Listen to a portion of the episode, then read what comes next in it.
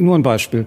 Wenn ich ein Projekt neu mache, wir kämpfen wirklich so, wie ich sage. Wir gehen hin und es wird erstmal alles abgelehnt und alles ist schlecht und alles ist zu laut und es ist so. Die Erfahrung machen ja viele. Die Politik will am liebsten Berlin in den 70er, 80er Jahren behalten, was eine für mich sehr schöne Sozialromantik ist. In London wurde ich gezwungen, eine Dachterrasse ja. da zu bauen, weil sie das schön finden. Ja. Ja. Weil sie wollen, dass Touristen kommen, weil sie wollen, dass die Leute Spaß haben. Und du hast eine unglaubliche Energie dort. Unglaubliche Energie. Ja, das ist mir auch und, immer so und, aufgefallen. Und ja. die, die reißt dich wirklich mit. Hier musst du die Energie suchen. Also gibt es in Berlin, ja, aber du musst sie suchen. In Tel Aviv musst du sie gar nicht suchen. Du, du wirst mitgerissen. Hallo liebe Zuhörer von Eat, Drink, Men, Women. Als erstes möchte ich mich mal bedanken, dass ihr uns so regelmäßig und treu folgt. Damit wir aber weiterhin guten Content und gute Gäste einladen können, haben wir einen Sponsor, Partner, auch für diese Folge, nämlich mit Schweppes von dem ich sagen kann, dass auch gerade in diesen heißen Sommertagen ich schon ganz gern mal einen Schweppes trinke, weil es erfrischend ist und ich es auch einen Longdrink gerne mag. In diesem Sinne, folgt mal Schweppes, guckt euch's an, kostet selber. Ich freue mich auf diese Folge, ich freue mich auf meinen Gast. Cheers. Hallo liebe Leute von Eat Drink Men Women. Heute fangen wir mit der vierten Staffel an. Und unser Thema wird heute ein bisschen sein, die Hotellandschaft in Berlin. Wie prägen Hotels eigentlich das Gesicht der Stadt? Und gehören sie eigentlich, wie ich ja schon immer sagte, auch zur Kulturlandschaft in dieser Stadt? Sind sie dafür zuständig, wer oder wie viele Touristen in diese Stadt kommen? Auch zu Leadership werden wir so ein Thema haben. Zu diesem Thema habe ich mir heute einen Hochkaräter eingeladen, einen Macher, einen Sympath, ein Hotelmitbesitzer und wie gesagt auch Inhaber, der, ja, man kann schon sagen, eine Kette von Hotels hat und Häuser hat, die Berlin wirklich positiv mitgeprägt und getragen haben in dieser Stadt. In seinen Hotels werden neue Foods und Drinks kreiert aus Tel Aviv. Und ich glaube, er hat auch dazu beigetragen, dass Hotels und die Bars neu gedacht worden sind und dass Tel Aviv und das israelische Essen wirklich Kult ein bisschen geworden ist in dieser Stadt. Also, wir reden über die Amano Hotels und wir reden mit dem CEO dieser Amano Hotels, Ariel Schiff erstmal herzlich willkommen. Freue mich. Und nach diesem Entre können wir eigentlich Podcast beenden, weil eigentlich alles ist gesagt. ein Eimer Rosen ist über dich ausgekippt worden. Nee, ich habe mir die angeguckt, ein Eimer Rosen ist über dich ausgekippt worden, deswegen gibt's nichts mehr zu sagen. Aber wir gucken und hören mal, wir in diesen wunderschönen Roseneimer vielleicht auch ein paar Welke mit drin haben. Wir fangen immer damit an, lieber Arjen, dass ich so ein paar Triggerfragen als erste stelle. Und die würde ich dir als erstes mal stellen, um dich so ein bisschen vorzustellen. Team oder Wolf? Team. Champagner oder Cocktail? Cocktail. Inhaber geführt oder Franchise? Inhaber geführt. Basta oder Abstimmung? So Basta steht für Schröder. Abstimmung. Risiko oder Kontinuität? Beides. Ist eigentlich eine Entweder-Oder-Frage, aber ich weiß, was du meinst. Kommen wir noch mal später zu vertiefen. Dann eher Risiko. Dann eher Risiko. Tel Aviv oder Berlin? Du stellst immer so Fragen, wo ich immer beides sage. Ich, ich liebe Berlin und, und, und, und liebe Tel Aviv. Ja. Von daher, hier musst du beides akzeptieren. Hier werde ich beides akzeptieren, werde später mal nachfragen, wo du die Unterschiede siehst, nämlich die Vorteile in den jeweiligen Städten. Das wird es ja geben, gerne, unabhängig ja. vom Strand gerne, in Tel. Gerne. Ja. Solange du erstmal beides akzeptierst, alles ja, gut. Alles gut. Luxus oder Boutique? Letzte Frage. Boutique. Okay. Bevor wir ähm, in die Themen einsteigen, Hotel und wie sind die Hotels entstanden, wofür stehst du in deiner Hotelgruppe, lieber Ariel, stelle ich natürlich auch immer ganz gern den Menschen vor. Deswegen würde ich dich als erstes fragen, als Mensch, wie ist dein Werdegang, wie ist dein familiärer Background und wie bist du zu dem geworden, was du heute bist? Bisschen kurz gefasst. Du hast gefragt, Berlin oder Tel Aviv? Die Antwort ist Südspanien. Ich bin in Südspanien groß geworden, bin dort zur Schule gegangen und mein Vater hat einen Nachtclub gehabt. Da stand ich schon hinter dem DJ, als ich fünf Jahre alt war. Das heißt, Ich Prägung bin nennt man das. sehr, sehr prägend. Nee. Ich, ich bin in einer Gastronomiefamilie groß geworden. Und ja, irgendwie, mein Vater hat immer gesagt, du machst eine Hotelausbildung. Dann ist mein Vater leider sehr früh verstorben, da war ich 13. Das war auch der Grund, warum wir aus Spanien wieder nach Berlin zurückgekommen sind. Ursprünglich bin ich in Weil dein Berlin. Vater in Spanien gestorben ist. Ja, Okay. ich bin in Berlin geboren, aber als Baby nach Spanien. Und mit Sind 16. deine Eltern in Spanier gewesen? Nein. Die sind einfach nur geschäftlich irgendwann.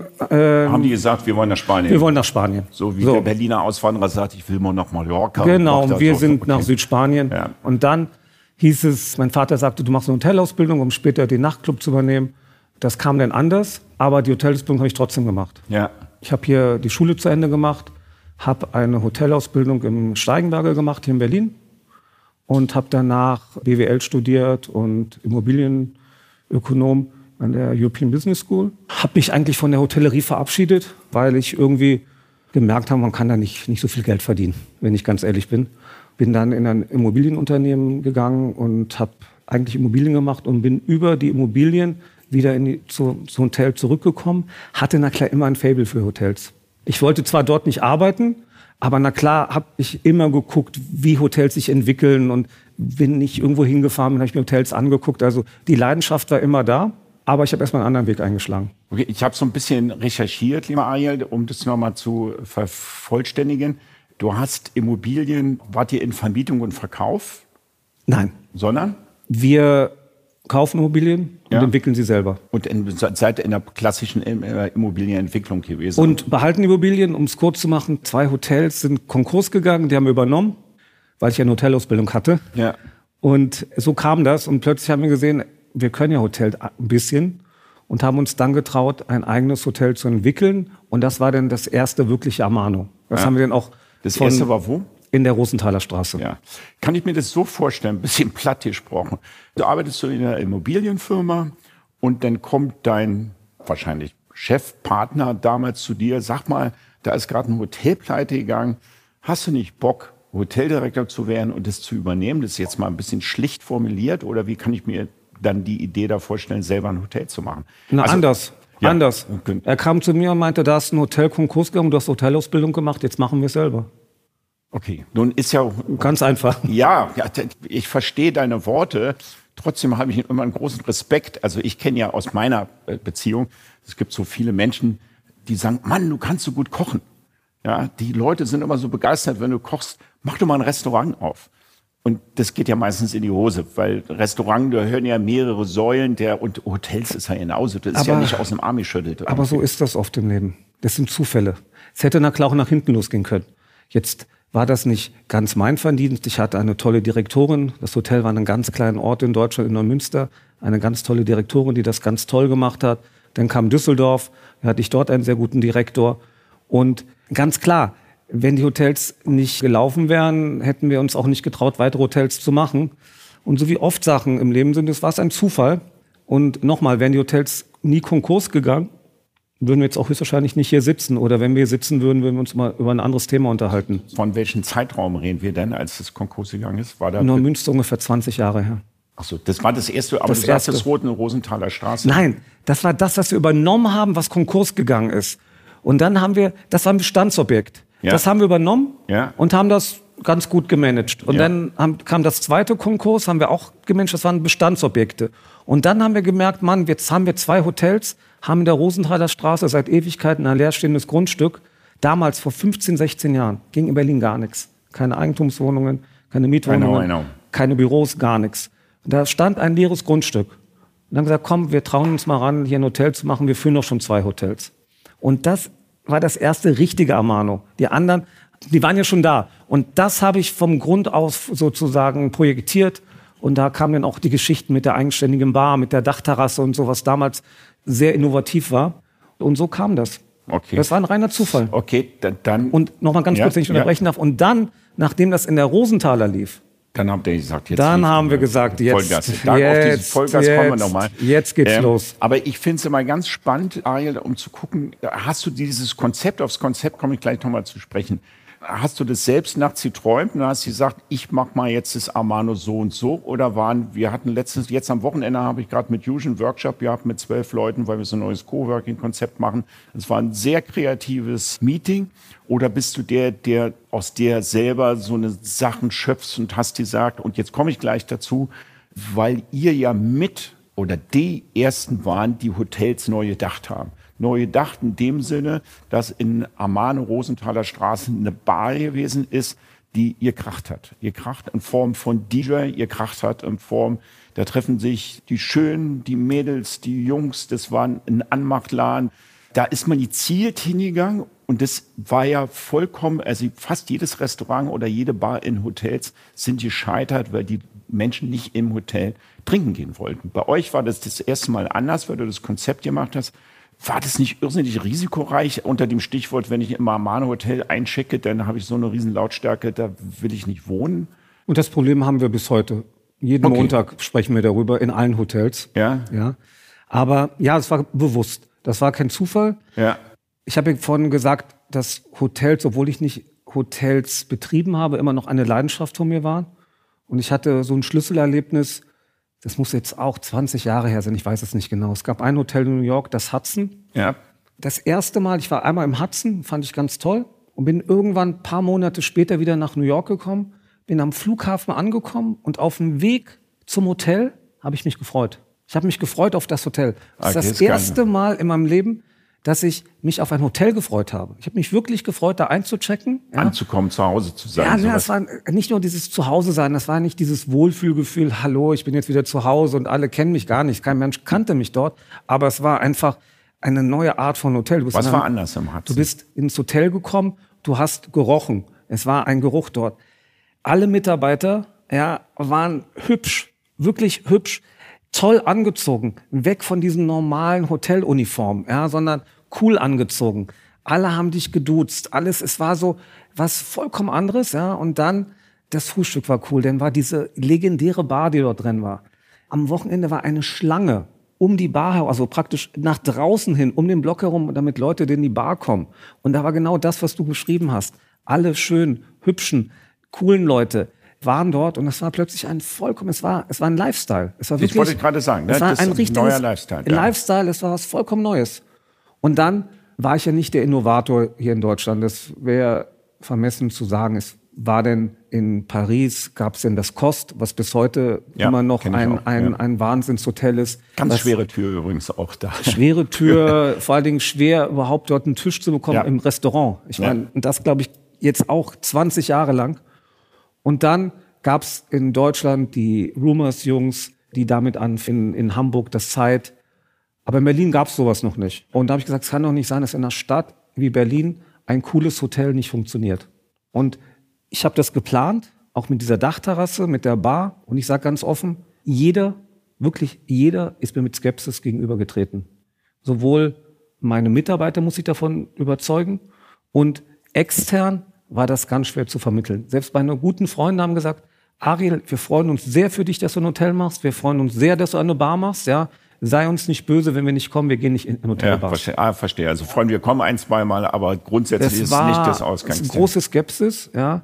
Auch Dachterrasse, hat man gesagt, was machst du eine Dachterrasse für zwei Monate im Jahr? Ja. Wer geht in Deutschland schon auf eine Dachterrasse? Ja. ja. Nun wird ja aber jetzt ich mal dazwischen, nun wird ja in so einem Projekt relativ viel Geld angelegt. Du wirst es ja nicht, vermutlich mal nicht alles selber bezahlt haben, sondern wirst auch Gesellschafter und Partner haben, die dann finanziell das Schläft man denn abends nicht ein bisschen einsam? Gerade, also ich kenne es aus meiner, weil ich habe im Nu damals, als ich das Restaurant Nu gehabt, habe ich große Tische gehabt, wo 14, 15 Leute drum Platz hatten und alle sagten zu mir, wenn du das machst, gehst du gleich pleite, weil keiner in Berlin setzt sich an so einen großen Tisch.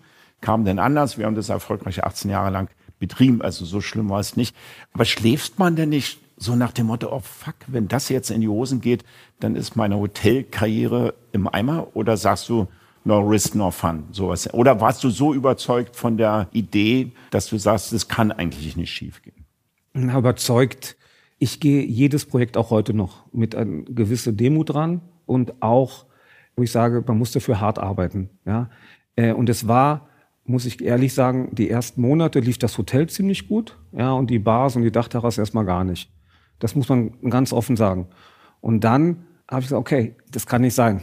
Und dann habe ich mich hingesetzt und habe an Konzepten gearbeitet und habe andere Partner reingenommen, mit denen ich Veranstaltungen zusammen gemacht habe.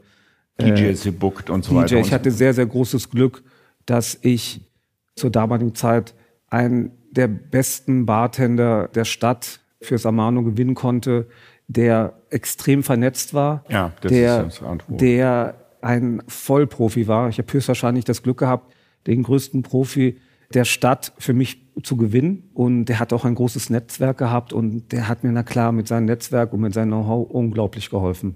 Ja. ja. Äh, das war der Mario Grünfelder, der wirklich in der Szene extrem bekannt ist und bekannt war und mit dem ich bis heute zusammenarbeite. Daraus ist eine Kette entstanden. Also dieses Konzept zieht ihr ja gut durch. Wie viele Hotels habt ihr jetzt in Berlin? In Berlin haben wir jetzt acht. Acht. Also da kann man schon, von wann spricht man einfach nicht von einer Kette? Von vier wahrscheinlich. Ne? Ich weiß es nicht. Ich auch nicht. Ganz es offen ist, ist auch vollkommen so, egal. Dann macht vielleicht, vielleicht ganz kurz, was ja? für mich wichtig ist. In den Amanos merkt man schon, dass man ein Amano betritt. Ich versuche aber keinen Kettencharakter zu etablieren. Ich habe fast jedes Hotel wird von einem anderen Innenarchitekten designt und es ist halt nicht so, ich komme ins Zimmer und weiß, dass rechts der Lichtschalter ist und links die Klimaanlage, ja, sondern jedes Hotel hat ein Eigenleben. Durch die, geprägt durch das Design? Durch, die, durch das Design, durch die eigenständige Innenarchitektur und wir machen es auch nicht so, dass wir jetzt sagen, okay, wir haben ein israelisches Essenskonzept und eins zu eins äh, machen wir es in jedem Hotel, sondern in allen Hotels haben wir zwar teilweise israelische Küche, aber die ist immer anders ausgestaltet und teilweise auch mit einem anderen Zielpublikum. Und ich würde mir das Leben leicht machen. Aber mir ist es zu langweilig. Ich will das nicht. Ich, ich möchte nicht Copy-Paste ein Restaurant haben wie das andere oder Copy-Paste eine Bar wie die andere. Aber ihr habt schon, das ist das mir schon aufgefallen, das hätte ich vielleicht noch mal im Intro noch mal sagen können, dass ihr auch so ein bisschen dem jüdisch jungen, neuen, kreativen Leben in dieser Stadt auch noch ein schönes Gesicht gegeben habt, einfach, was euer, in euren Restaurants und bei euren mhm. Party auch streckenweise stattfindet. Aber auch das war schwer. Weil ich habe vor elf Jahren weiß, das ja. erste israelische Restaurant aufgemacht. Ja. Und alle haben mich angeguckt und haben gefragt, warum ich das mache. Und haben schon verstanden, meinen jüdischen Background und dass ich oft in Israel bin und Familie dort habe. Sie haben es verstanden, aber nicht geschäftlich verstanden. Und haben gesagt, warum machst du sowas? Kein Mensch geht israelisch essen, außer Falafel und Hummus. Und wir haben so ein Fusion-Restaurant aufgemacht. War auch nicht so einfach zum Anfang zu etablieren. Aber wie gesagt, muss auch manchmal ein bisschen Geduld haben. Ja, aber du stellst dich jetzt ein bisschen unter Scheffel, weil ich finde es nochmal wirklich erwähnenswert. Dann kommen wir gleich ein bisschen auf das Thema Stadt und Hotels. Wie prägen denn Hotels wirklich auch ein Teil des Stadtgesichtes oder des Bildes wieder, weil ich ja immer fest der Meinung bin, auch vor und nach Corona, dass die Gastronomies, und dazu gehören wirklich Hotels, Bars und Restaurants, wirklich mit den kulturellen Anteilen dieser Stadt sind und inwieweit prägen denn eigentlich auch die Gesichter der Hotels einfach auch eine Stadt mit. Guck mal, hier in Berlin ist es schon sehr prägend, überhaupt keine Frage, weil Berlin, ich will nicht sagen vom Tourismus lebt, aber der Tourismus sicherlich einer der wichtigsten Branchen dieser Stadt ist. Und die Restaurants und die ganze Barkultur und Clubkultur auch dazu führt, dass die Gäste hierher kommen. Das ist ja, ja äh, machen wir uns nichts vor, sie kommen nicht nur wegen der Schönheit der Stadt, da gibt es sicherlich schönere Städte. Oder andere Städte. Ich würde mal, ich als ja, Berliner kann das ähm, schon so ausdrücken. Aber sicherlich dieses Kulturangebot, was wir haben, Kultur gepaart mit Hotels, Gastronomie und so, ist schon sehr, sehr prägnant in der Stadt. Und ich würde mir wünschen, aber ich glaube, das ist ein anderes Thema, dass die Politik das mehr zu schätzen wüsste und ja, uns auch ist viel mehr, Thema. viel mehr unterstützen würde, aber es ist ein anderes Thema, da könnten wir stundenlang drüber sprechen. Nee, ist kein anderes Thema, weil es so wichtig ist für die Gastronomie. Also ist, ist ein anderes Thema als ja. deine Hotelkette und ist auch ein anderes Thema zu dem Thema, wir habt ja auch, weil du ein bisschen von dem alten jüdischen Leben in der Stadt mit Falafel und, und so und dem neuen, wo die dann auf den Tischen tanzen, Party machen, irgendwie so eine Frische mit reinbringen. Und ich finde es halt nicht ein anderes Thema, weil gerade vor und nach Corona wir auch mitbekommen haben, inwieweit, wenn alles zu ist, was denn mit dieser Stadt passiert. Und ein, ein, Reporter hat mal diesen echt prägenden Satz für mich auch geschrieben, stirbt das Bergheim, stirbt die Stadt. Und dazu gehören natürlich auch unsere Clubs und Restaurants und diese Vielfalt in der Stadt. Und da würde ich schon sagen, haben die Amano Hotels mit ihren Restaurants und mit diesen legendären Partys, auf die ich nochmal zum Schluss kommen würde, unseres Gesprächs schon viel dazu beigetragen. Um das auch nochmal zu sagen, für mich geht es eigentlich nicht um den Mindestlohn, sondern es geht viel, und das mache ich auch, um die Bürokratie in dieser Stadt, die wir haben, um das Umweltamt, die die Terrassen eindampfen, um Leute, die sich manchmal bei Lärm beschweren, aber direkt über ein Restaurant eingezogen sind und sagen, oder eine Eigentumswohnung über das Restaurant gekauft haben und dann sagen, na, jetzt klagen wir das Restaurant mal raus. Und ich habe von dir gelesen, und jetzt zitiere ich dich mal selber, das muss ich jetzt mal machen. Meine Erfahrung ist, so wie ich zum Amt gehe und ein neues Projekt vorstelle, komme ich mir in den Bauämtern vor, als ob ich ein Verbrecher bin. Und das genau um das mal zu sagen, ist ein Zitat von dir, spiegelt doch das genau wieder, was in der Stadt nicht passiert. Ari. Guck mal, ja? nur ein Beispiel. Wenn ich ein Projekt neu mache, wir kämpfen wirklich so, wie ich sage. Wir gehen hin und es wird erstmal alles abgelehnt und alles ist schlecht und alles ist zu laut und es ist so, die Erfahrung machen ja viele. Die Politik will am liebsten Berlin in den 70er, 80er Jahren behalten, was eine für mich sehr schöne Sozialromantik ist. Ja. ja wir kämpfen für unsere Dachterrassen wie Löwen. Ähm, was ist das, was ist das, was die da beanstanden oder sagen, zu laut? Immer zu laut und, und zu viele Leute und, und äh, es ist immer, es weißt geht ja darum... Zu, viel, zu viele Leute kann es ja nicht sein, kann äh, nur doch, die Lautstärke. Wieso? Doch, na, weil es kommen externe Leute und das hat wieder mit Verkehr zu tun und so. Guck mal, zum Schluss machen wir uns doch nichts vor. Die Stadt möchte doch am liebsten keine Touristen hier haben. Ich meine, man kämpft nicht um Messen, Messen, die in die Stadt kommen wollen, die betteln, die ja. wirklich betteln, um in diese Stadt zu kommen. Den schlägt man die Tür vor der Nase zu und dann gehen sie halt nach München, ja. wo sie herzlich willkommen sind. Also wenn die Politik so könnte, wie sie wollte, ja, würde sie am liebsten Tourismus hier, hier verbieten. Ein anderes Beispiel. Hier kämpfe ich für jede Sache. Wir haben letztens ein Hotel in London gemacht. Habt ihr das schon offen? Das wäre es meine ist offen, ja. Bevor wir jetzt zu London kommen, einen Schritt zurück. Wie bekloppt muss man denn jetzt sein, zu sagen, ich mache hier acht Hotels in Berlin und jetzt mache ich noch eins in London auf, gerade im Brexit-Thema. Also, was treibt dich denn da an jetzt? Ich will dir nur ganz kurz, bevor ja. ich dahin komme, ja, okay. bloß, bloß mal zeigen, wie unterschiedlich Politik sein kann. Ja. ja. So, wir machen ein Hotel in London und wir hatten so ein Dach, was relativ schräg war das heißt, dort konnten keine Hotelzimmer entstehen, weil die Dachschräge zu, zu groß war. Daraufhin geht mein Architekt zum Bauamt und fragt, ob wir die Schräge bisschen an anderen Winkel machen können, so dass wir Hotelzimmer dort haben können. Kommt er zu mir zurück und sagt, ich habe eine gute und eine schlechte Nachricht.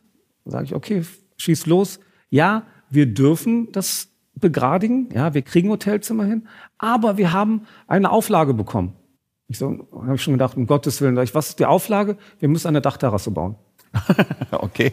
So, wenn ich damit hier in, äh, das ist für mich, ich will bloß sagen, das, ist, ja. das sind Welten dazwischen. Ja. Welten dazwischen. Ja. In London wurde ich gezwungen, eine Dachterrasse ja. da zu bauen, weil sie das schön finden. Ja. Ja, weil sie wollen, dass Touristen kommen, weil sie wollen, dass die Leute Spaß haben. Das ist, klar gibt's dort auch Auflagen, überhaupt keine Frage. Ich muss zu einer bestimmten sein. Uhrzeit zumachen und so, alles okay. Dagegen wehre ich mich ja auch nicht ein ganz anderer Approach. Ganz, ja. ganz anders. Hier in Berlin unmöglich. Ist das Berlin-spezifisch oder Deutschland-spezifisch? Berlin-spezifisch. Berlin-spezifisch. Ja. Wir bauen ja auch woanders in Deutschland. Ja. Wir haben in München ein Hotel gebaut. Kann man nicht vergleichen. So nach dem Motto irgendwie, ja, entweder wir wollen, ich, du, ich habe drei Lehne am Flughafen Bär, mit Bürokratie kenne ich mich aus. Also auch da haben wir vieles. Ich schüttel manchmal auch wirklich den Kopf und sage, was, was geht ab oder warum wird alles verhindert? Und man könnte fast sagen boykottiert irgendwie. Ja, das ist ja jetzt noch mal zu London. Wieso London? London? Das ist immer. Wir haben das Objekt erworben. Da gab es den Brexit noch nicht. Da war noch nicht klar, dass es einen Brexit geben wird. Ich kann nicht beurteilen. Das Hotel haben wir aufgemacht, läuft tu tu tu super. Ja, ja. wir sind fast jeden Tag ausgebucht. Unsere Dachterrasse wird fantastisch angenommen. Ich weiß nicht, ob die Situation eine andere wäre ohne Brexit. Kann ich nicht beurteilen. Ich war davor nicht in London. Ich kann nur die Ist-Situation jetzt beurteilen und wir sind mehr als happy. Aber wie steuert ihr das, du? Also wie findest du denn, suchst du denn in London direkt irgendwie einen Hoteldirektor, einen CEO für die Restaurants? Ja, das war schwierig. Das also, war, also es war schwierig insofern, dass es in England extreme Restriktionen gab, um nach London zu fliegen. Jetzt während, während Corona. Das war genau die Zeit, wo ich einen Hoteldirektor ja. gesucht habe. Ja. Äh, ich habe ihn per Zoom gefunden. Also ich habe ihn, ich habe jemanden gefunden, haben wir einen Zoom gemacht und habe ihn per Zoom eingestellt und habe ihn, glaube ich, fünf Monate nachdem ich ihn eingestellt habe, das erste Mal gesehen. Hast du da so hast du einen Blick dafür oder guckst du jetzt Zeugnisse an und sagst, die Zeugnisse sind mir scheißegal? Ich gucke keine Zeugnisse an. Du bist intuitiv ja, und sagst, ich, also wie ist der drauf? Was Zeugnisse habe ich noch nie angeguckt. Also gucke ich mal, wenn man mir das vorlegt, dann gucke ich ja. drauf, aber es ist jetzt für mich nicht, nicht wichtig. Jetzt, was sehr, sehr schwer ist, ist einen Küchenchef zu finden. ähm, wir machen dort das Restaurant erst im Oktober auf. Das kam erst später. Küchenchef in England zu finden, ist fast unmöglich. Ich habe jetzt einen, nein, ich habe noch keinen. Ich habe einen, äh, den ich sozusagen, mit dem ich mich hier in Berlin getroffen habe, der kommt aus Israel. Ja. Der fliegt nächste Woche hin und guckt sich das nochmal vor Ort an. Und wenn ihm das so zusagt, wie ich ihn noch schmackhaft gemacht habe, dann habe ich einen und er kommt mit seinem ganzen Team. Und der kocht dann auch israelisch? Ja, hier habe ich, wenn ich ehrlich bin, ich liebe israelische Küche. Ja. Mir wird sie bloß ein bisschen langweilig mittlerweile. Langweilig insofern, dass an jeder Straßenecke jetzt ein israelisches Restaurant aufmacht, was ja sehr schön ist. Ich will mich immer ein bisschen weiterentwickeln und mache dort ein israelisch-spanisches Restaurant auf. Ja, okay. Ich versuche, versuche beide Küchen zu verbinden. War jetzt auch mit meinen Leuten in Spanien, in Südspanien, wo ich halt herkomme, und haben da so eine kulinarische Tour gemacht. Weil ich habe einen Headchef, der für alle Restaurants verantwortlich ist und, und da haben wir so ein Brainstorming gemacht. Ich habe das ganze F&B-Team mitgenommen und versuche jetzt spanisch-israelisch zu kochen. Das Restaurant wird Penelope heißen und kann funktionieren. Ich war übrigens der Erste in der Stadt, wo ich sie sagen, ich habe das lange ans gehabt am Gendarmenmarkt. Und wir waren die Ersten, die japanisch-italienisch Crossover gekocht haben. Ja, da haben mich meine Gesellschafter damals gefragt, was soll das sein, Barmi Goreng auf Pizza?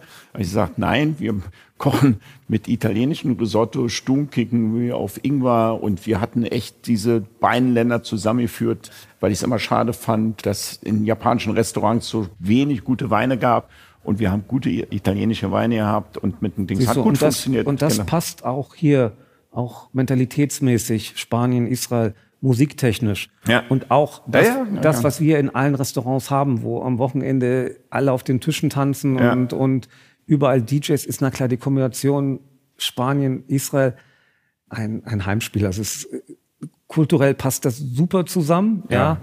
Ähm, ich wollte gerade sagen, sehe ich auch so, aber ich fühle es auch so. Ja, das ist, das ist super. Plus, dass, na klar, das ein Lebenstraum von mir ist.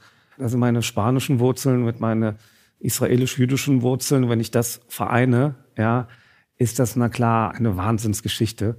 Freue ich mich extrem drauf. Sicherlich auch eine große Herausforderung. Aber das ist das, was ich vorhin meinte. Ich könnte es mir auch leicht machen und könnte ein Berliner Konzept, ein Mani oder ein Joseph nehmen und das drüben hinsetzen, genau die gleiche Karte machen.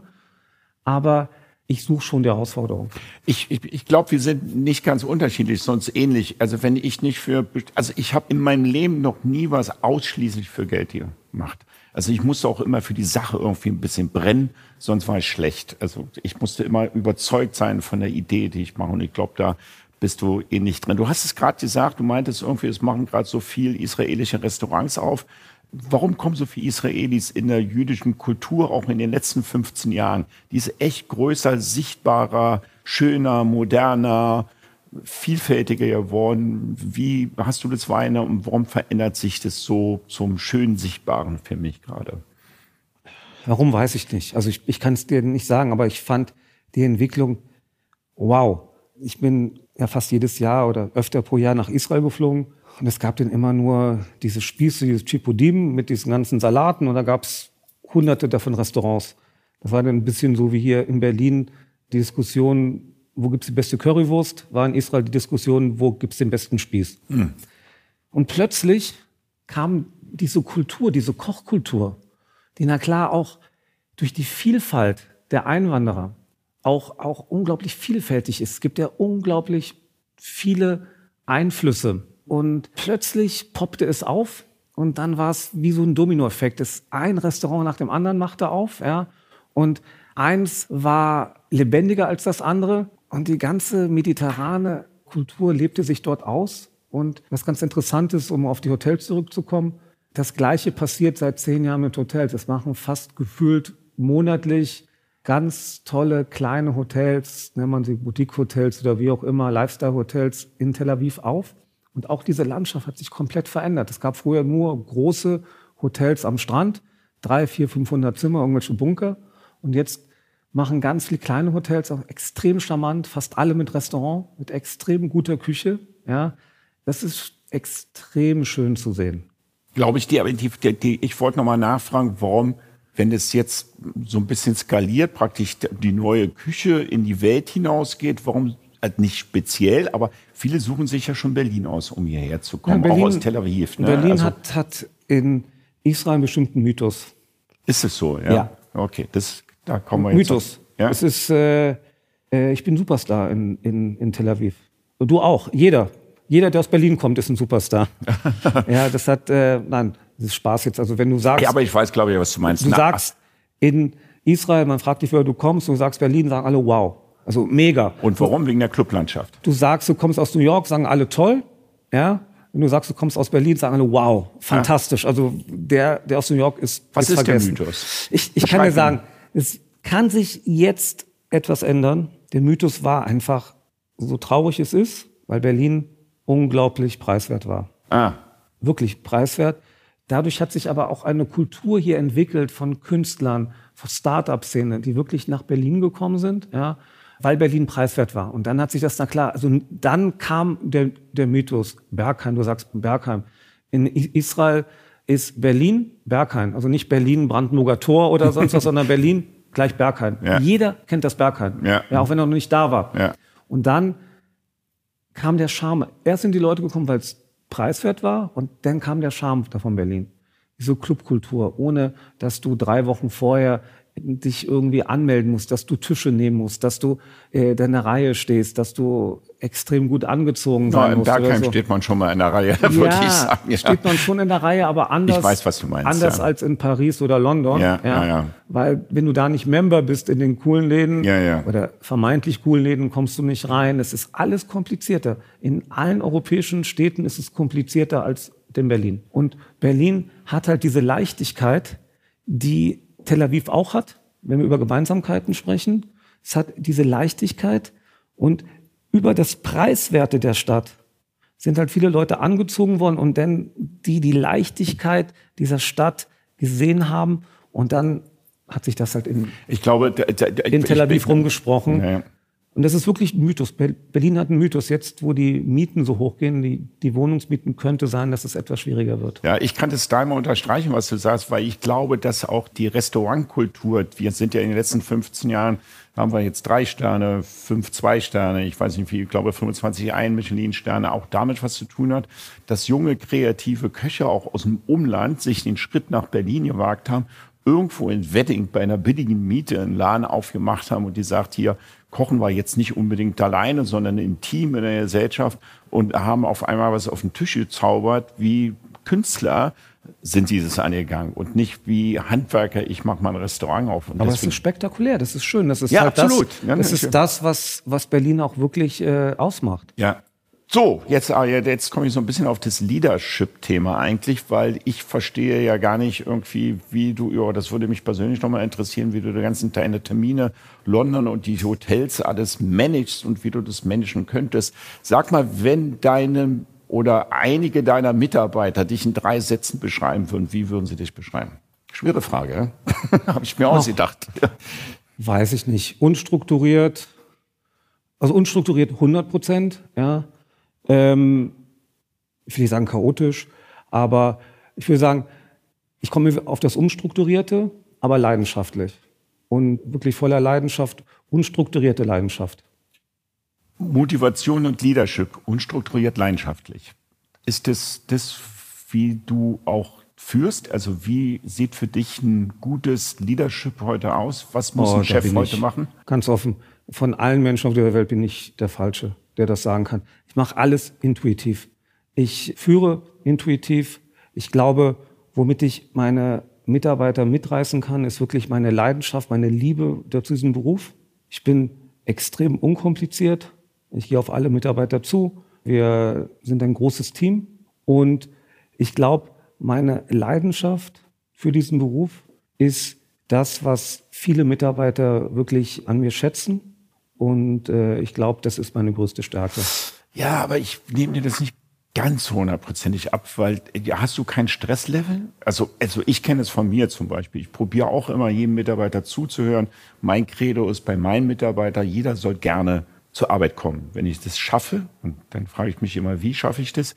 Und wenn ich aber ein gewisses Stresslevel habe, weil gerade halt viel zu tun ist, dann hört man manchmal nicht so wirklich zu und äh, kann auch nicht so auf jede Sache eingehen oder hältst du dein Stresslevel einfach tief? Also wie?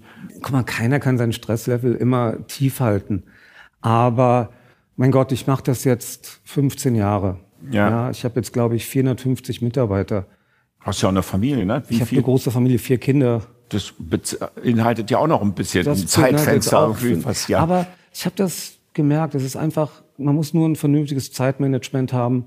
Ich habe den Luxus, erzähle ich immer wieder, dass ich kein wirkliches Handy habe, sondern nur für die Familie. Damit werden sehr viele Entscheidungen insofern mir abgenommen, weil Mitarbeiter entscheiden müssen, weil sie mich nicht erreichen können. Das finde ich erstmal für mich gut, dass ich nicht so viele Anrufe bekomme, aber auch stärkt na klar die Selbstständigkeit der Mitarbeiter. Und wenn ich nicht so ein gutes Team hätte um mich herum, könnte ich na klar das, das alles gar nicht leisten. Also das steht, glaube ich, bei Henry Ford auf dem Grabstein steht, glaube ich, hier ruht jemand, der es verstand, immer besser Leute einzusetzen, als ich selbst gewesen bin. Also das ist ein bisschen überspitzt vielleicht, aber das zum Thema Teamführung. Das wäre fantastisch. fantastisch. Sag mal, wie gehst du aktuell oder wie findet ihr Personal? Das ist ja das große Thema in der Hotel- und Gastronomie schlechthin aktuell. Und wie, wenn man expandieren will, also ich kenne Leute, die machen jetzt keine Restaurants oder skalieren nicht, weil sie sagt, wir haben Angst vor der Personalsituation. Ich würde lügen, wenn ich sage, wir haben nicht das Problem. Jeder hat das Problem. Ja. Es gibt, glaube ich, niemanden, der das Problem nicht hat. Gerade in der Größe, die wir spielen. Einmal sage ich ganz offen, sind wir im Markt sehr gut positioniert als Amano. Leute kommen oft gerne zu uns arbeiten, auch gerade in der Gastronomie. Unsere Läden laufen zurück ziemlich gut. Das bedeutet auch gutes Trinkgeld. Das wissen die Mitarbeiter. Da macht es Spaß, bei uns zu arbeiten. Du hast die ganzen Partys angesprochen, die sind ja nicht fiktiv, sondern die finden wirklich äh, jedes Wochenende statt. Ich war jetzt am Samstag kurz im Joseph um zwölf. Da haben alle Mitarbeiter gefeiert, mitgefeiert mit den Gästen. Das war fantastisch. Also die haben Spaß auch daran. Das muss man na klar sehen, dass es nicht so viele Restaurants oder Hotels gibt, wo ein Mitarbeiter auch so viel Spaß haben kann. Und dann sage ich ganz offen, bringe ich sehr viele Leute aus Israel mit diesem Mythos Berlin. Ähm, die, die man dann rüberkommen und dann hier arbeiten Genau. Wollen. Es ist nicht so einfach, weil Israel sucht gerade auch in der Hotelgastronomie 10.000 Mitarbeiter. Wahnsinn, ja. Aber das ist so ein Weltthema geworden. Das ist ein Weltthema geworden. Das ist, das ist unglaublich. Ich verstehe gar nicht, wo die, wo die alle hin sind. Ich glaube, ja niemand nicht versteht das. Auch in der Bauwirtschaft, über alle sind auf einmal weg. Niemand Keiner versteht Leute. Das. London nicht, Berlin nicht, Paris nicht, egal wo ich frage. Alle haben so das Thema Personal gerade. Ja. Aber da habe ich in Israel Glück, weil die kommen halt, ich hole dir her und sag, ihr müsst nicht Ewigkeiten bleiben. Kommt für ein paar Monate. Bleibt so lange ihr wollt. Ja. Ich stelle dir in eine Wohnung oder ja. ein WG-Zimmer und da kommen gerade junge Leute nach der Armee, die ein Abenteuer suchen und dann ist Berlin halt cool. Ja. Und so schaffe ich das, die nach Berlin zu und bringen. Und dann habt ihr auch die Wohnung, wo ihr die dann unterbringt. Dann haben wir die Wohnung. Ich habe na klar das Glück, dass unsere Gastronomien nicht so hochwertig sind, dass jeder jetzt in Anführungszeichen Sommelier sein muss, sondern bei uns ist genau nicht das Gegenteil. Bei uns müssen die Leute Lebensfreude mitbringen. Ja. Das, ist, das ist das, was ich für, für die Restaurants suche. Das heißt, ich suche gar nicht den Hochqualifizierten, sondern ich suche denjenigen, der gerne feiert und Spaß daran hat. Wäre es denn nicht eigentlich der logische Schritt gewesen, statt ein London Hotel aufzumachen, ein Tel Aviv ein Hotel aufzumachen, wenn du sowieso immer hin und her jettest eigentlich? Aber man kann ja sowohl als auch sagen, also, ja, oder warum macht man jetzt nicht ein Tel Aviv? Tel Aviv ist schwer. Also schwer überhaupt was zu finden. Ah, okay. Ja, und immobilientechnisch. Immobilientechnisch. Ich brauche ein Hotel, was mindestens 150 Zimmer hat. Ich kann diese kleinen in, in, in Tel Aviv nicht machen, das geht nicht. Das heißt, ich brauche eine bestimmte Größe, um ein Hotel operaten zu können. Und da brauche ich 150 Zimmer.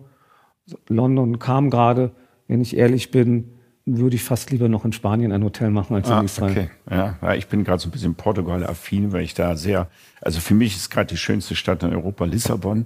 Äh, da bin ich sehr häufig gerade. Ich liebe diese Stadt sehr, Für sehr. mich ist im Moment die, sagen wir mal, aufregendste Stadt, vielleicht Ja. nicht die schönste, aufregendste Stadt Malaga. Ah, okay. Das war immer eine Stadt, die, die nie auf der Landkarte war, auch bei Spanien nicht. Ja. Die hat sich in den letzten Jahren so entwickelt. Wow. Okay, da will ich Wow. auch mal da meinen Fokus hinlegen. Wow, das ist unglaublich. Okay. Sag mir doch mal bitte so fünf Punkte, warum muss man von Tel Aviv nach Berlin reisen und umgekehrt? Warum muss ich als Berliner nach Tel Aviv reisen? Also Tel Aviv versus Berlin, wo sind die Punkte, die sich unterscheiden, aber die schönen Sachen jetzt, ohne die negativen zu benennen, die kennen wir ja schon. Guck mal, Tel Aviv, warum von Tel Aviv nach Berlin ist nochmal das Preiswerte. Tel Aviv wurde letztens als die teuerste Stadt auf der Welt. Äh, Ist das so explodiert? Ja. Ich habe ja. Mal gedacht, es war Tokio eigentlich. Nein. Das ist Das abgelöst worden. Ja. Das ist wahnsinnig, ja. Das heißt, Berlin ist preiswerter, auch wenn ich immer wieder darauf so rumhacke, aber das, das ja. ist nun mal Nee, nee, ist so. Ja, ein genau. großer Grund. Unkomplizierter, leichter, entspannter. Okay. Entspannter auf der, so der allgemeine Umgang auf der Straße. Auf etc. der Straße. Ja, okay. ist einfach entspannter. Tel Aviv ist sicherlich aufregender. Strand, Strand ist ein großes ein Argument. Riesenargument. Ein Riesenargument. Meer, Partyszene soll es genauso sein, habe ich mir sagen. Partyszene würde ich gar nicht mal sagen, dass, dass Tel Aviv eine bessere Partyszene hat. Ich glaube, so Berlin kann mit Tel Aviv auf jeden Fall mithalten und ich würde die Partyszene in Berlin sogar als verrückter und, und aufregender einordnen. Aber du hast halt mindestens 300 Tage im Jahr Sonne und es ist schon aufregend, weil, weil das sehr komprimiert ist. So, Berlin ist ja so weitläufig Ja, und so ja, hier ja. ist es, es ist eher so ein Moloch. Ja, Genau. Das ist äh, so was, das hat nicht immer was Negatives, sondern eigentlich auch was sehr, sehr Positives. Und du hast eine unglaubliche Energie dort. Unglaubliche Energie. Ja, das ist mir auch immer so aufgefallen, und ja. Die, die reißt dich wirklich mit. Hier musst du die Energie suchen. Also gibt es in Berlin, ja, aber du musst sie suchen. In, in Tel Aviv, ja, musst du sie gar nicht suchen. Du, du wirst mitgerissen davon. Mich hatte mal so fasziniert, diese Energie. Ich, das ist jetzt aber auch schon 15 Jahre wo ich das letzte Mal in Tel Aviv war, da hat sich bestimmt viel, viel verändert. Weil ich, das kenne ich ja schon, aber diesen Zwiespalt oder diese Energie zwischen alter Historie und diesen alten Gebäuden und die Moderne, die in Tel Aviv stattgefunden hat, ne, das, das, das fand ich auch mal relativ äh, anziehend. Sag mal, Ariel, das hört sich an so wie geschnittenes Brot, deine ganze Karriere, alles, was du machst, wird zu Gold. Hast du Fails in deiner Zeit gehabt? Waren so Dinge in deiner Biografie, wo du sagst, wow, da habe ich eine echte Klatsche bekommen, aber daraus gelernt, das würde ich jetzt nicht nochmal so machen? Oder war alles, gibt ja, manchmal ist es ja ein, Also es fing mit dem Abitur an. ah, Da bin okay. ich durchgefallen. Ja, mein Gott, ey. Ja gut, wenn, du, wenn du mich danach fragst. Das war doch eine Fernsehen bin Antwort ich- jetzt. Da, da, da, bin ich durchgefallen. Ja. Habe ich noch mal gemacht. Dann Ja. habe ich es halbwegs geschafft. Ja. Äh, aber Nee, ich meine geschäftlich jetzt. Nee, aber das war ganz wichtig. Okay. Weil das war wirklich eine sehr negative Erfahrung für mich. Weil ich eigentlich nach Israel gehen sollte. Mit Freunden. Für ein halbes Jahr. Die gegangen sind und ich nicht. Und glaube mir, das war was, was mich wirklich mein Leben lang irgendwie war das da. Das war schon so ein Schmerz, den ich, den ich äh, Okay. hatte. Und geschäftlich, äh, ich würde lügen, wenn alles, was ich mache, funktioniert. Na klar nicht. Es gibt Bars und Restaurants, die mal besser liefen, da mal schlechter liefen. Äh, manche Sachen, manche Konzepte waren nicht so erfolgreich. Wann ziehst du bei einer Reißleine beim Konzept? Also wann sagst du, okay, war eine Idee, war eine Umsetzung, hat nicht funktioniert, zack, wird neu gemacht. Ach. Gibt es da, gibt's da einen Zeitrahmen, Zeitfenster Nein, oder guck mal, das ist halt das, intuitiv? was ich sage, weil ich bin so so unstrukturiert. So, ich mache alles aus dem Bauch heraus. Ja. Ich habe letztes Jahr habe ich neben dem Mani eine Terrasse gemietet und habe einen Mani Market gemacht. Ja. also mit eigener Küche und eigener Bar so als Pop-up. Ja, war eine Katastrophe. äh, äh, Das Ja. Wetter war schlecht, war gut, da haben wir aufgebaut, nicht auf. Ich habe nebeneinander eine Terrasse und ein Restaurant. und Ich mache zwei, zwei, zwei Küchen äh, wie, wie, wie so ein Anfänger, ja, für drei Monate. Möbel gekauft, gemacht, getan. Naja, ich habe nicht mal die drei Monate zu Ende gemacht. Ich habe irgendwann gemerkt, äh, läuft gar nicht. Jetzt habe ich die gleiche Terrasse wieder genommen und habe einfach gesagt, warum habe ich das nicht letztes Jahr gemacht? Ich mache einfach nur meine Mani-Terrasse größer, habe die Tische dahingestellt, ja. Das und jetzt hat das Mani eine große Terrasse und bumm, es funktioniert. Ja, Zu aber kompliziert gedacht. Think, Ja, manchmal- simple, sagt man wohl. manchmal will ich zu viel, Ja. manchmal denke ich zu kompliziert und selbstverständlich äh, funktioniert nicht alles. Mein Gott. Musst du jemand Rechenschaft abgeben? Habt ihr, hast du sowas wie einen Vorstand, wo man dann am Tisch und äh, Weekly-Berichte, Monthly-Berichte, irgendwie, hallo, jetzt müssen wir mal richtig Nein, nein. zahlen und so. Nein, nochmal, wir haben auch, also du bist frei, ne? Ich so frei, im, ja. im, im, im mental und mental emotional. und auch meine Direktoren beispielsweise reporten mir nicht. Also ich bekomme Ach, Reports. come on, ja. Nein, aber ich bin jetzt nicht wie Hotelketten, wo die Direktoren die Hälfte der Zeit im, im Büro sitzen und Report schicken. Ich bekomme von den Direktoren selber keinen einzigen Report. Ich bekomme jede Nacht die Tagesabschlüsse, daraus ziehe ich meine Zahlen, aber Direktoren schicken ja sonst immer der Geschäftsführung viele Reports und sowas. Wenn ich dich jetzt einfach so mal frage, Ich habe auch keine Budgets. Ich gebe jetzt zum Beispiel Marketing kein Jahresbudget vor. nicht? Nein, weil, guck mal, es ist doch so. Ich gebe Marketing ein Jahresbudget vor, Summe X. Ja. So, jetzt merken die zwei Monate vor Jahresende, sie haben das Geld nicht ausgegeben. Dann versuchen sie irgendwie schnell das Geld auszugeben, Ja, damit sie nächstes Jahr, damit sie nächstes Jahr das gleiche Budget bekommen. Ja. So, jetzt haben sie zwei Monate vor Jahresende eine super Idee, aber das Budget reicht nicht aus. Na, wollen wir warten noch mal drei Monate, damit sie dann mit der Idee kommen, weil es nächstes Jahr ist und dann das Budget da ist? Ist doch Quatsch. Wenn Sie eine gute Idee haben, will ich darüber reden. Und wenn keine gute Idee ist, will ich auch nicht Geld dafür Quatsch ausgeben. Ja? Okay, dann will ich aber mal nachfragen, also weißt du, wenn ich dich jetzt frage, ab welcher prozentualen Hotelauslastung Ja, na klar. Schwarze Zahl, also von prozentual 60 Prozent oder was ist das? Also was ich brauche, um, um Um- Break-Even um- zu sein? ja. ja, das schwankt na klar von Monat zu Monat, weil wir sehr volative Raten haben. Aber geh mal davon aus bei rund 75 Prozent. Okay, das ist aber auch nicht der normale Hotelschnitt wahrscheinlich. Höchstwahrscheinlich ja. Wo sind wir aktuell in der Stadt? Durchschnittlich nicht nur Armano, so Oh, keine Ahnung. Ich, okay. Also vor Nein, Corona, ich weiß, nach Corona? Ich Ja. weiß, ich weiß, wo ich bin. Ja. Ja. Wenn ich ehrlich bin, die anderen interessieren mich nicht. Ich bin weit über 90. Ehrlich, jetzt auch nach, jetzt so in, ja, nach Corona haben wir ja noch nicht. Wir stehen ja schon Ja. wieder vor Corona, wieder bei 90 Prozent. Ja. Weit, über, weit über 90. Und das ist eine Frage, ist es eine Frage, das würde mich jetzt persönlich nochmal interessieren, in, in der Frage der Preispolitik, die ihr mit dem Hotelzimmer macht, oder eine, wahrscheinlich beides, ne? Oder eine. Imagepolitik. Ja, das ist ja eine blöde ist- Frage gerade von mir. Es, es gibt ja mehrere Faktoren. Selbstverständlich sind wir preislich nicht am oberen Ende. Wir sind in einem Segment, in einem drei, vier Sterne Segment, wo wir uns sehr wohlfühlen, ja, wo wir unseren Gästen relativ vernünftige Preise, äh, Das heißt so, ich frage mal direkt nach, so bei 250 fangt ihr an oder 200? wenn wir 250 anfangen würden, Ja. ja, glaube ich, würde ich hier nicht sitzen. Da würde ich irgendwo auf meiner Yacht in sonst wo sein. Ach so, seid ihr tiefer, ja? Ich Viel tiefer. 250, Fünf-Sterne-Hotels sind glücklich, wenn sie all over 250 kriegen. Wir bewegen Okay. uns so. Timer durch zwei. Ja, okay, habe Ja? ich verstanden. Jetzt Timer ich durch, durch zwei. Aber Aber wir zu teuer che- einchecken, glaube ich. 250. Mein Gott, wenn ich 250 kriegen Ist gut, würde. ich habe verraten, wo meine beim Einchecken bei ein, ein meine Reisen Wahnsinn, sind. ein Wahnsinn. Oh, ich kann überhaupt nicht dran denken. Nein, wir haben vernünftige Preise, sind aber in unserem Segment auch nicht am unteren Ende, sondern ich glaube, in unserem Segment haben wir auch einen sehr, sehr vernünftigen Durchschnittspreis. Wir haben fantastische Lagen. Das darf Ja, die man, eure Lagen sind top. Ja. Das darf man nie vergessen. Ja. Da merkt man, dass unser Hintergrund ein Immobilienhintergrund ist. Ja. Für uns ist Lage wirklich Ja, äh, ja. zentral. Und sicherlich bieten wir auch diesen Lifestyle. Äh, die Leute kommen gerne zu uns. Wo geht die Reise hin? In den nächsten fünf Jahren? Zehn Jahren? Meine Reise oder? Ja, schon deine Reise Meine ist Amano Reise- also wahrscheinlich, ne? Oh, meine Reise. Oh. Noch zwei Kinder. Drei Hotels in Hamburg. Hamburg, ja. Ja, drei Hotels in Hamburg, zwei Hotels in Leipzig, ein noch sehr großes 330 Zimmer in München.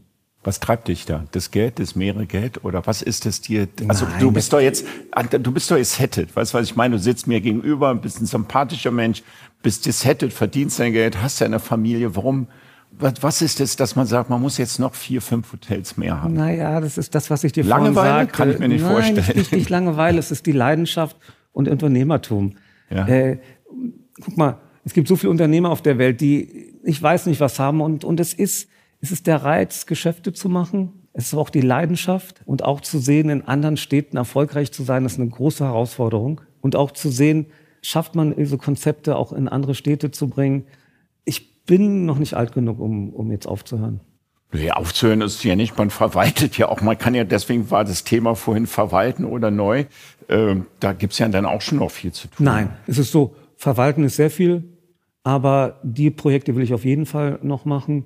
Mein Traum wird immer sein, was in Spanien noch zu machen. Okay. Aber wir sind jetzt auch nicht so super expandiv mehr, weil wir suchen im Moment nicht wirklich weitere Hotels, weil das, was jetzt kommt, nochmal so eine große Hausnummer ist, weil es auch gerade nicht in Berlin stattfindet. Ja.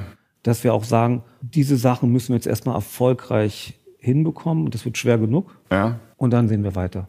Wie lange ist denn, wenn man so ein Design-Boutique-Hotel macht, wie lange hat denn so ein Design ein, eine Wertezeit? Also ab wann müsst ihr denn sagen, wir müssen das Amano eigentlich neu erfinden, neu drehen, neu einrichten oder irgend sowas? Ähm, das ist eine gute Frage. Ich versuche das Damit Design. man nicht so, weißt du, ich meine, nicht so altfächen wird. Wir kennen es ja aus der Gastronomie. Irgendwann sagt man, nach sieben Jahren hat man sich eigentlich überholt, kannst du eigentlich alles rausschmeißen und neu machen. Da muss ja auch so eine Zeit also ich, da. ich versuche das Design nicht zu verrückt zu machen, weil total abgefahrenes Design bewirkt bei einer Öffnung einen Wow-Effekt, ist aber in der Regel nach kurzer Zeit, sagt man, wow, das war vielleicht vor drei, vier Jahren in. Ja, Kann ich es ein bisschen spezifischer machen, das, weil ich die Frage auch spannend finde, als wir bei euch im Amano am Hauptbahnhof waren. Dass das Design, was ja ziemlich cool ist, relativ schwarz gehalten als Grundfarbe, sage ich jetzt mal.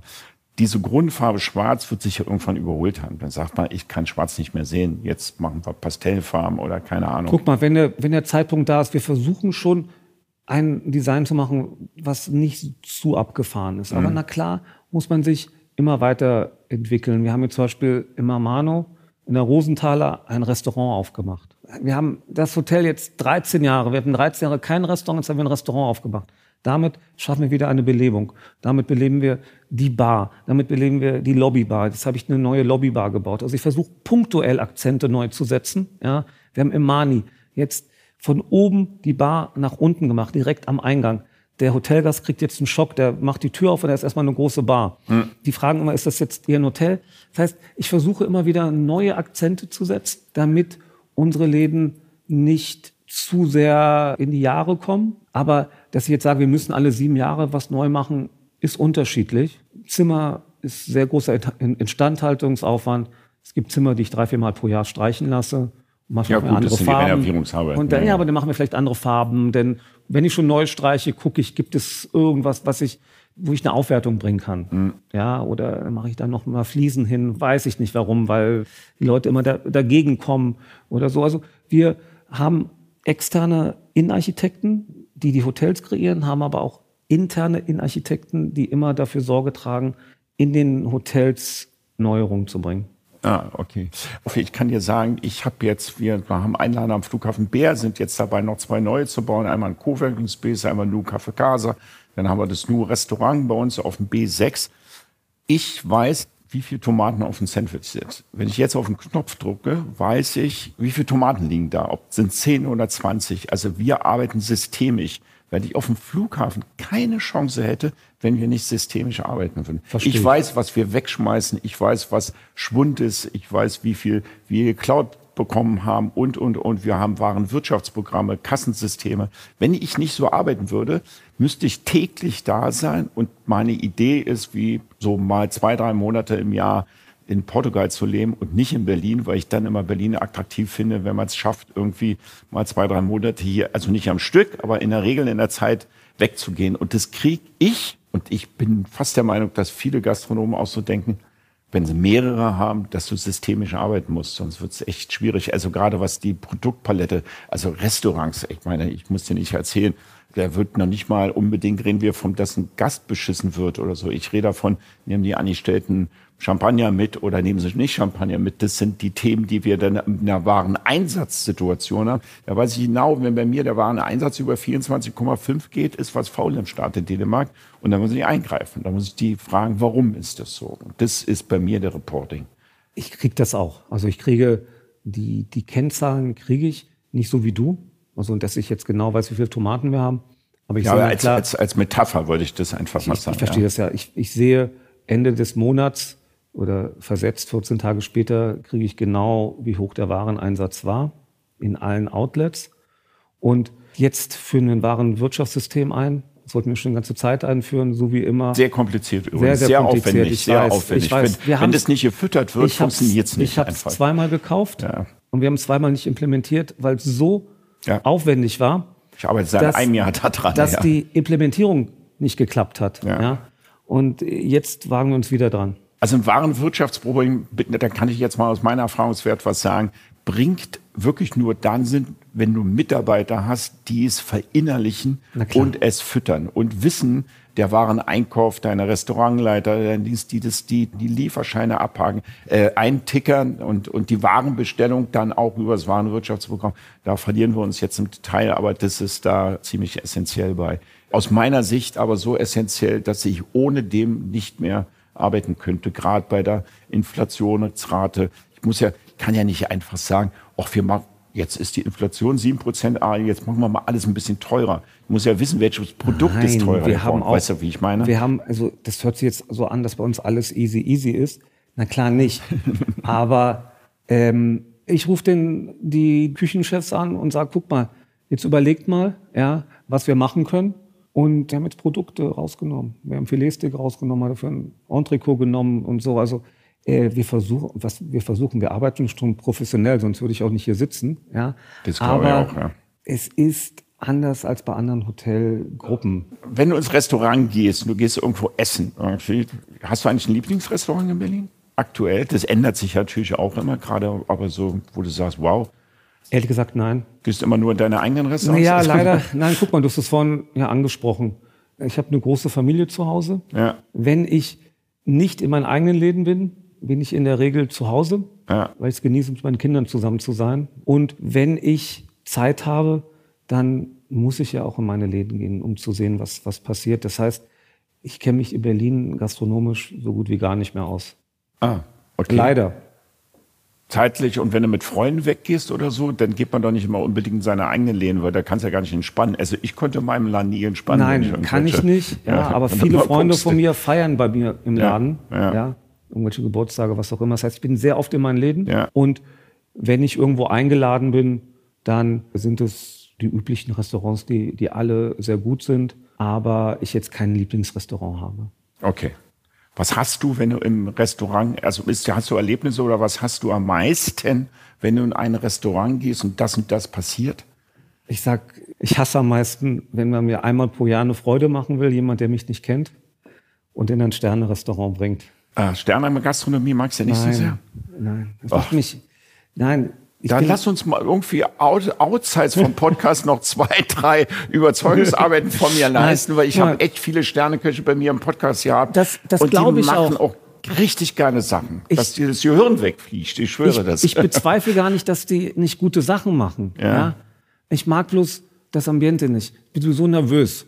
Und dann, wenn ich da sitze und stundenlang sitzen muss, ich weiß, es ändert sich jetzt ja, auch. aber Nobelhart und Herzig und so, da gibt's Es- echt ziemlich es- coole Sterne. Also die es Sterne-Gastronomie. ändert sich die Sterne-Gastronomie. Aber wenn ich in ein typisches Sterne-Restaurant komme Ja, das weiß ich, und was du fünf meinst. Grüße erstmal aus der Küche bekomme, Ja. ja. dann bin ich schon auf dem Weg nach Hause. Ja. Das macht mich nervös.